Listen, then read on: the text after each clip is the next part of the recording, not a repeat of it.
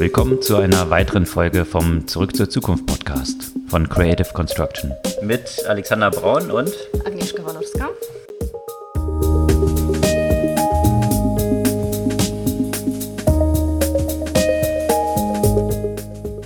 Was gab's Neues letzte Woche?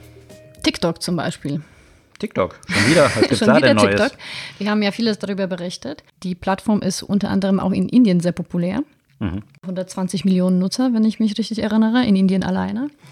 Und äh, in Indien gibt es wieder ein bisschen Eskalation äh, des Konfliktes um Kaschmir-Region.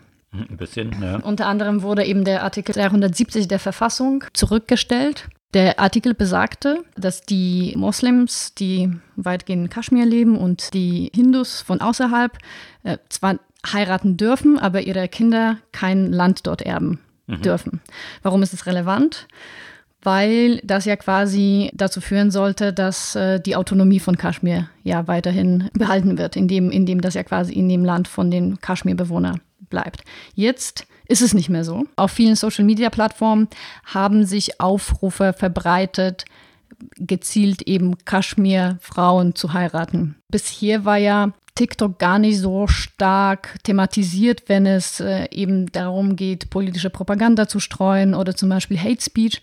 Aber eher so WhatsApp immer so. Genau, WhatsApp äh, wurde dafür, genau, wurde die Hauptverbreitungsplattform und äh, jetzt hat sich das äh, eben sehr stark über TikTok verbreitet. Und gerade in Indien nicht nur das, sondern es wurden ja auch vor kurzem bekannt Beispiele, wie sich Gewalt zwischen den Kasten dort zum Beispiel verbreitet, äh, inklusive Mordaufrufen, die auch tatsächlich in einem Mord gemündet sind. Mhm. Welchen Grund hat das? Einfach weil die Plattform verbreitet ist und es viele nutzen oder weil es so ein bisschen unterm Radar von äh, Regierung, Zensur und so weiter fliegt? Oder Beides. Also der Punkt ist, damit lassen sich ja auch natürlich neue Zielgruppen erreichen, die bisher jetzt äh, vielleicht von traditionellen Medien oder auch von traditionellen Social Media gar nicht so stark erreicht äh, werden. Also genau die ganz jungen Leute.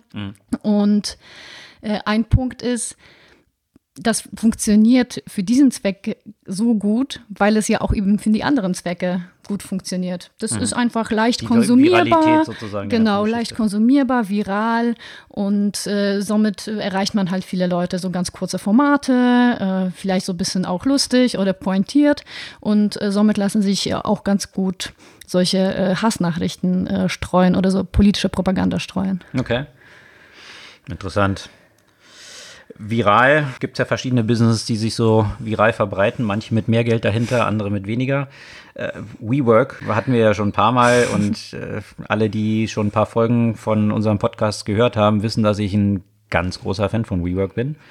Not. Zumindest vom Geschäftsmodell und seinem Gründer und der ganzen Geschichte dort hinter. Und was es jetzt letzte Woche Neues gab, ist, es wurde ja schon seit einer Weile erwartet, dass äh, WeWork jetzt an die Börse gehen will.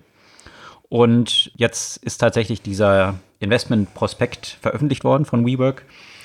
Und der liest sich wirklich wie so eine Soap Opera. Also das, äh, das lohnt sich wirklich, da mal reinzuschauen. Angefangen von, von dem Gründer, hat er verschiedene Events gegeben. Der tritt dort immer so als so ein Jesus Guru. auf eigentlich, ja. Und alle pilgern dorthin und Adam Newman hat wieder was sich ausgedacht und was zu erzählen. Und also ist wirklich ein richtiger Kult darum entstanden. Jeder, der mal im WeWork gewesen ist, hat es wahrscheinlich auch schon so gemerkt, ja, am, am Eingang alleine. Ich meine, die Damen, von denen man dort empfangen wird, die äh, ganz angestrengt hier in Berlin versuchen, bloß nicht Deutsch zu sprechen, ähm, sondern halt in diesem coolen Vibe dieser Company so unterwegs zu sein. Und alles Also- so leicht religiös, wenn man versucht, da reinzukommen. Ne? Leicht, ziemlich religiös, ja. Und das hat natürlich auch so ein bisschen, äh, wenn man sich mal anschaut, womit dieser Investmentprospekt, also wir sprechen hier von finanziellen Geschichten, es geht um Börsengang. Die Einleitung von diesem Investmentprospekt fängt damit an, dass sie sagen, we dedicate this to the power of we. Greater than any of us, but inside each of us. Gott. Also ein sehr, ja, wie soll ich sagen, also hippie-esque wäre jetzt, glaube ich, so ein bisschen äh, fast, fast zu wenig äh, gesagt. Und die Mission der Company ist, to elevate the world's consciousness.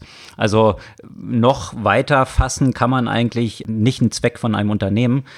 Und das hat auch durchaus einen Grund. Und äh, die Gründe liegen in den Zahlen dahinter begründet. Wenn ich halt eine Real Estate Company bin, die, ein Artikel hat es so gut äh, zusammengefasst. Das Problem äh, befindet sich, liegt so ein bisschen daran, eine klassische Immobiliencompany wird eben nach Multiple der Gewinne hm. bewertet. Und äh, wenn ich jetzt vorgebe, eben eine Tech-Company zu sein, dann werde ich eben nach Multiple meiner Umsätze bewertet. Und äh, das ist natürlich total abenteuerlich, wo WeWork dort unterwegs ist. Die werden aktuell mit in der letzten Investmentrunde mit 47 Milliarden bewertet. Das ist jetzt eben die Frage, können die so eine Bewertung an der Börse tatsächlich durchsetzen? Da sind viele Fragezeichen angebracht, weil natürlich auch das Geschäftsmodell dort hinter ziemlich fraglich ist. Die wachsen natürlich sehr stark, was eben eine Begründung dafür ist, warum die so hoch bewertet sein könnten. Also mit dem 26-fachen des Umsatzes sind sie aktuell bewertet. Jetzt nur mal Amazon dagegen gehalten, die sind nur mit dem Vierfachen des Umsatzes bewertet. Jetzt kann man natürlich sagen, na gut, aber äh, WeWork ist auch noch so jung, die wachsen eben so schnell. Amazon ist schon eine recht reife Company. Wenn man sich aber anschaut, wie die wachsen, ist, dass sie eben eigentlich proportional den Umsatz und den Verlust steigern. Also es ist nicht, dass irgendwelche Skaleneffekte hier schon zu greifen scheinen. Äh, die Margen sind extrem dünn und aus diesem Grund haben sie auch so eine interessante Zahl erfunden, nicht den EBITDA sich anzuschauen, sondern zu sagen, wir bewerten uns nach dem Community-Based EBITDA. Und da heißt es, dass man einfach diese ganzen Kosten, die sie eigentlich haben, Hauptkostenfaktor sind natürlich Mieten, die sie zu zahlen haben, die eigentlich rausrechnen und dann aus dem, was übrig bleibt, irgendwie ihre Bewertung aufbauen. Und das ist natürlich die Frage, ob Wall Street das so nehmen wird. Interessante Aspekte waren auch noch in diesem ganzen Paper natürlich, dass äh, Adam Newman, der eben ja eigentlich so von der Welt losgelöst ist, sich aber hat 700 Millionen in Anteilen jetzt verkauft hat vor dem Börsengang. Also wenn er so an seine Firma glaubt, ist natürlich so ein bisschen die Frage, warum casht er dann 700 Millionen aus? Und weitere spannende Geschichten, dem gehören eben auch zehn Gebäude, die er interessanterweise mit Millionengewinn an die eigene Firma vermietet. Und ihm gehörte auch bis vor kurzem noch das Trademark an Wie. Also Wie hat er dann eben auch für 5,9 Millionen an die eigene Firma verkauft, dass die jetzt das Wii verwenden können als Firmenbezeichnung. Also sind schon eine Menge Fragezeichen, die sich daran stellen. Die wirtschaftlichen, die jetzt aber noch virulenter werden, ist natürlich, äh, dass sie, dass sie langfristige Mietverträge eingehen. Die betragen in den nächsten Jahren 47 Milliarden, die sie dort zu zahlen haben. Sie nehmen aber pro Jahr nur drei Milliarden ein. Das heißt, ist die Frage, was dann passiert mit so einer Company, wenn jetzt eben äh, eine Rezession, wie sie es jetzt so anzeichnet, aufkommt und viele von den Mietern eben recht kurzfristig ihre Verträge kündigen können, versus WeWork, die eben in langfristigen Verträgen drin sind. Also durchaus fraglich, wie sich dort dies, äh, dieser Börsengang dann gestalten wird, aber das werden wir dann wahrscheinlich im September sehen.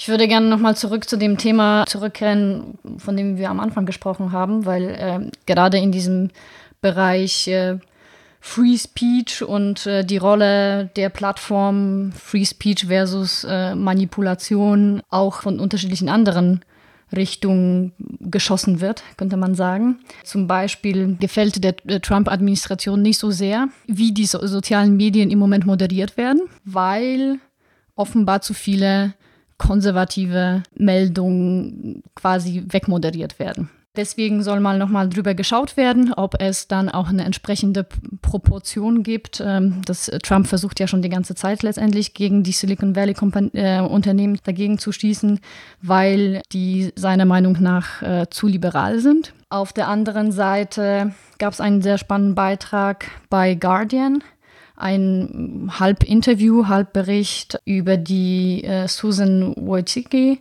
Geschäftsführerin von, von YouTube, wo dann ja auch die Frage gestellt wird, wie weit geht es letztendlich auch mit dem Free Speech, wie weit soll Google reguliert werden versus äh, welche Stimmen müssen ja weiter gehört werden. Und ich finde, das ist eine Diskussion, von der ich nicht weiß, ob sie letztendlich abgeschlossen werden kann, weil die Grenze ist immer wieder sehr dünn. Also YouTube hat ja auch ähm, gerade vor kurzem aufgrund von einem äh, recht starken Druck eine neue Content Policy eingeführt und immer mehr äh, Inhalte werden ja auch maschinell gelöscht. Also im Moment sind das 75 Prozent der äh, Inhalte, die gelöscht werden, werden im Moment durch Algorithmen gelöscht. Und auch hier stellt sich dann eben die Frage, löschen wir zu viel, gefährden wir dann potenziell die freie Meinungsäußerung? Ja, das ist ja ein grundsätzliches Problem, mit denen diese Firmen, Twitter genauso wie Google, also wo YouTube ja dazugehört, äh, natürlich konfrontiert sind. Äh, ich meine, Twitter wird ja auch immer vorgehalten, dass äh, Trump, der ja jeden Tag gegen die Community Standards, die Twitter hat, eigentlich verstößt, eben nicht auf der Plattform geblockt wird. Das ist eben genau die Frage, weil das, was du gesagt hattest, ja, dass, dass Trump und Co. sagen, dass hier Konservative eben zensiert werden. Deswegen ist es für diese Plattform natürlich einerseits auch sehr schwer, dort irgendwie was gegen zu machen, weil sonst äh, sie sowieso schon im Verdacht stehen, so liberal biased zu sein. Mhm. Und da gab es auch einen sehr langen, aber auch super spannenden Artikel dazu. Das ist die aktuelle Titelstory vom Wired Magazine der wirklich sich mit Google und den ganzen Entwicklungen in-house befasst hat. Mhm. Da gab es ja dann Walkouts, wo hauptsächlich Frauen eben dafür protest äh, dagegen protestiert haben, dass ja nicht wirklich eine Gleichberechtigung in der Firma besteht. Da gab es äh, ja Zahlen zu 80 Prozent oder über 80 Prozent der Entwickler bei Google sind männlich.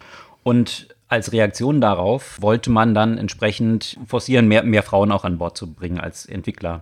Und das hatte ein Google-Entwickler dann zum Anlass genommen, einen Artikel zu veröffentlichen, zu sagen, naja, ähm, es gibt ja jede Menge Research dazu dass Frauen eben schlechter geeignet sind äh, in so Engineering-Aufgaben. Biologisch, genau. Muss man ja Und deswegen wäre jetzt hier Frauen irgendwie zu bevorzugen, wäre nicht eine Gleichbehandlung. Und das hat natürlich für ziemlich viel Aufruhr gesorgt innerhalb von Google und äh, dieser Artikel ist dann irgendwie bei Breitbart gelandet und die ganze Sache ist dann ziemlich hochgekocht und äh, hat in Konsequenz dann dazu geführt, dass wirklich das Top-Management von Google sich zusammengesetzt hat und überlebt hat, was machen wir jetzt? Ja? Einerseits wollen wir offene Meinungsäußerung und Diskurs. Mhm. Ja? Auf der anderen Seite, wie gehen wir damit um? Und die waren ziemlich zersplitten in dem, was sie jetzt machen wollten. Und dann hat eben Susan Wojcicki interessanterweise gesagt, wenn wir jetzt davon ausgehen würden, dass er das Gleiche gesagt hätte, aber wir tauschen äh, das Wort Frau äh, aus durch eine bestimmte. Durch Schwarze zum Beispiel. Schwarze, ja. ja. Dann wäre es ja ziemlich klar, wie mhm. wir damit umgehen würden.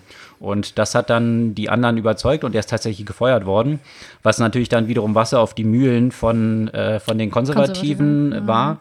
Und das ist tatsächlich jetzt, äh, da ist sehr viel Vertrauen zu Bruch gegangen innerhalb von Google auch von Mitarbeitern. Viele haben gekündigt. Es ging dann auch um diese Themen, wie arbeitet Google mit dem Militär zusammen in den USA? Was sind die Pläne von Google jetzt wiederum in China mit einer Suchmaschine? Das ist natürlich ein wichtiger Markt für jedes Tech-Unternehmen China. Bisher ist Google dort nicht unterwegs. Und ja, das, dieser Artikel zeichnet so ganz, ganz gut nach, dass es in der heutigen Zeit, die natürlich ziemlich aufgeladen ist von Populismus, in beiden Richtungen es auch extrem schwierig ist, für so ein Unternehmen irgendwie zu navigieren. Und mhm. das zeigt sich eben, zeigt sich ganz gut an, an dieser Story. Mhm.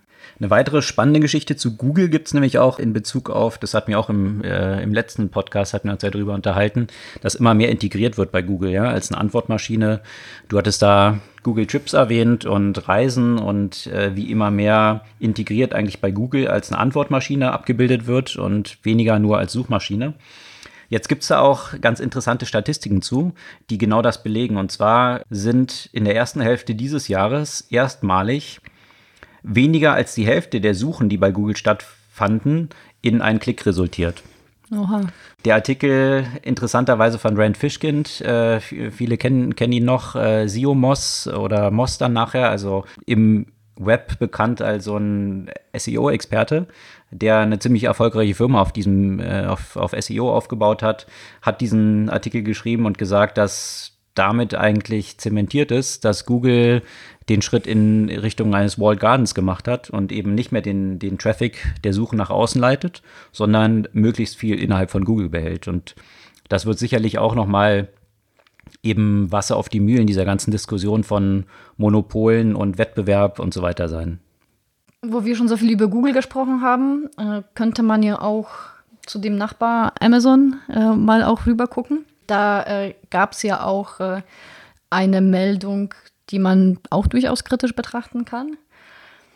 Viele Unternehmen arbeiten im Moment an der Möglichkeit, äh, Emotionen zu entdecken, sei es durch äh, Stimme, sei es durch Gesichtsausdruck. Das ist letztendlich das, nämlich dieses diese Kon Konzept oder diese, diese Komponente der emotionalen Intelligenz bei den Algorithmen, bei den virtuellen Assistenten oder welchen auch immer Aspekten der künstlichen Intelligenz noch im Moment unterentwickelt oder noch nicht gegeben.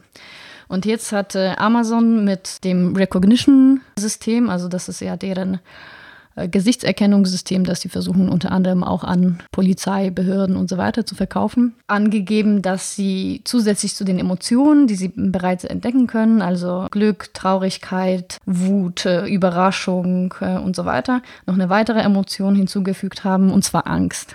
Mhm. Da ist natürlich auch eine äh, ethische Frage, wenn man die Menschen identifizieren kann und nicht nur deren Gesicht sieht, sondern zum Beispiel auch sieht, dass sie gerade verängstigt sind.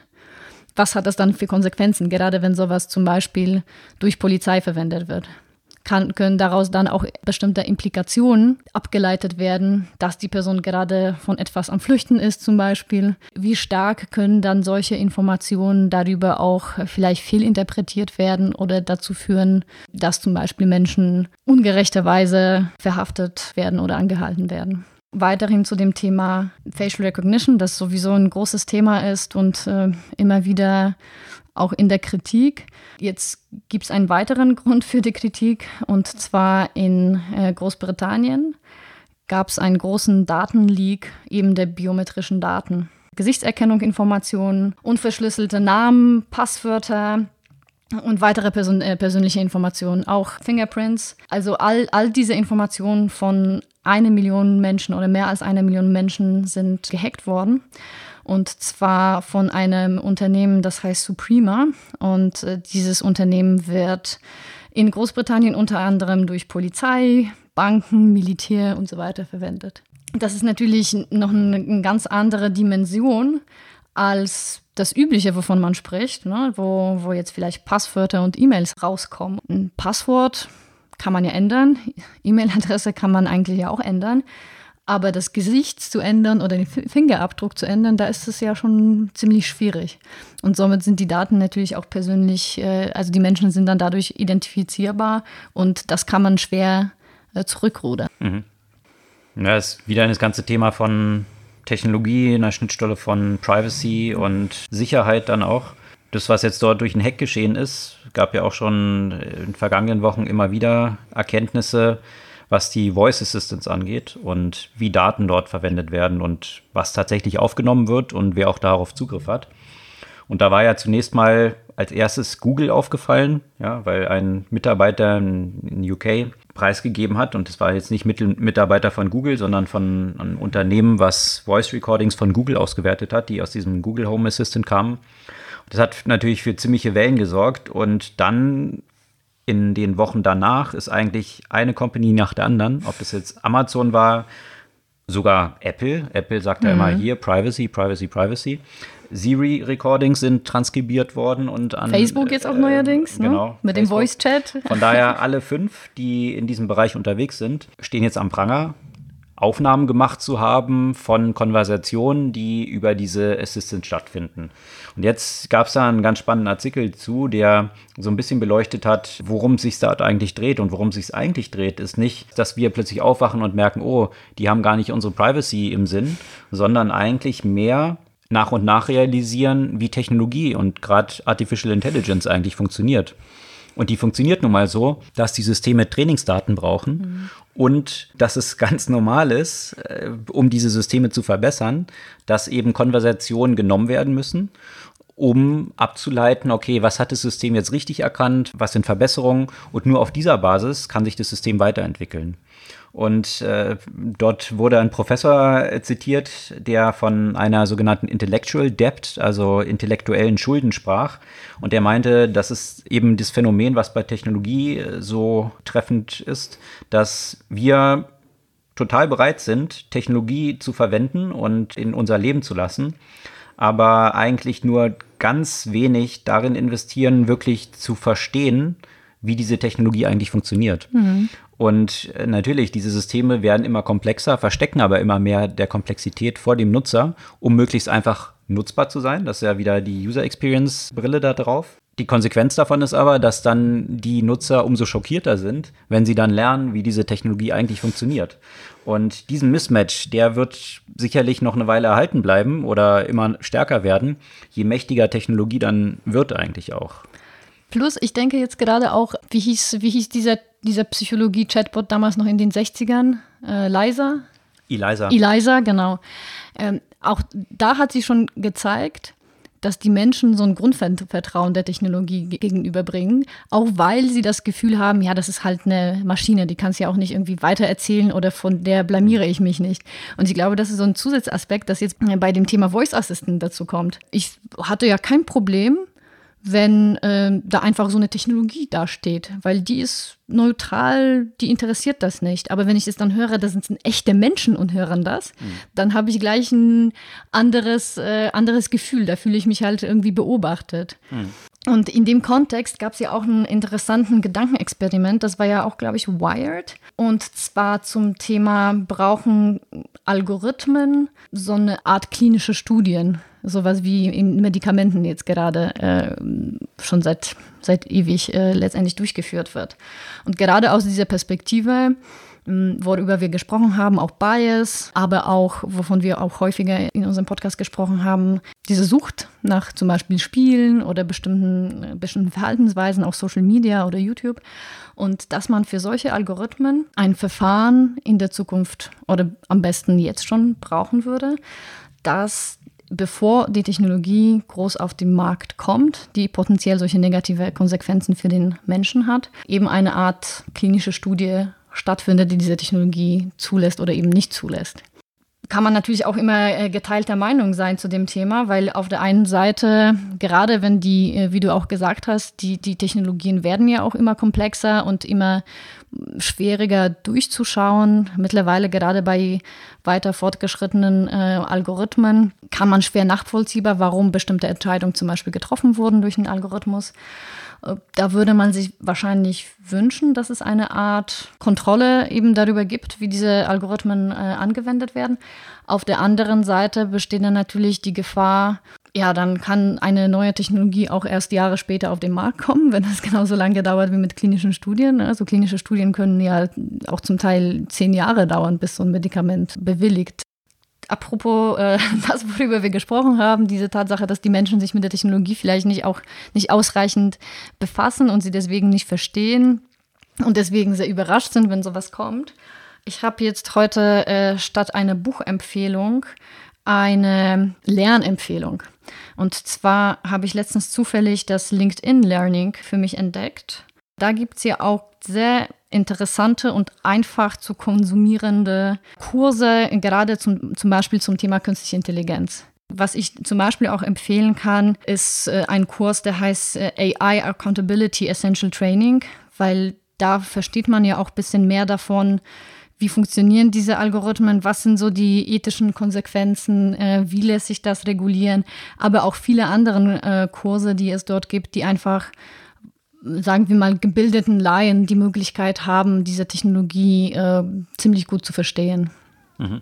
Und das ist dann auf LinkedIn entsprechend äh, für alle, die Premium-Nutzer sind dann kostenlos sogar. Wenn ich, ich, das jetzt genau richtig ohne, verstanden habe, dann ja. für die Werbung finanziert werden. Aber äh, ganz interessante Entwicklung natürlich von LinkedIn auch, die äh, ja für ziemlich viel Geld so eine Lernplattform Linda gekauft hatten und das jetzt entsprechend integrieren und natürlich vor dem Hintergrund, dass sie auch die ganzen Profile der Leute haben, äh, natürlich ganz interessante Plattform daraus werden können, dass sie identifizieren können, was für wen zum Lernen interessant sein könnte mhm. und natürlich auch Lernpfade aufzeigen können von anderen Profilen, äh, identifizieren, was das Wissen ist, was diese Person hat und äh, dann kann man sich in diese Richtung auch entwickeln.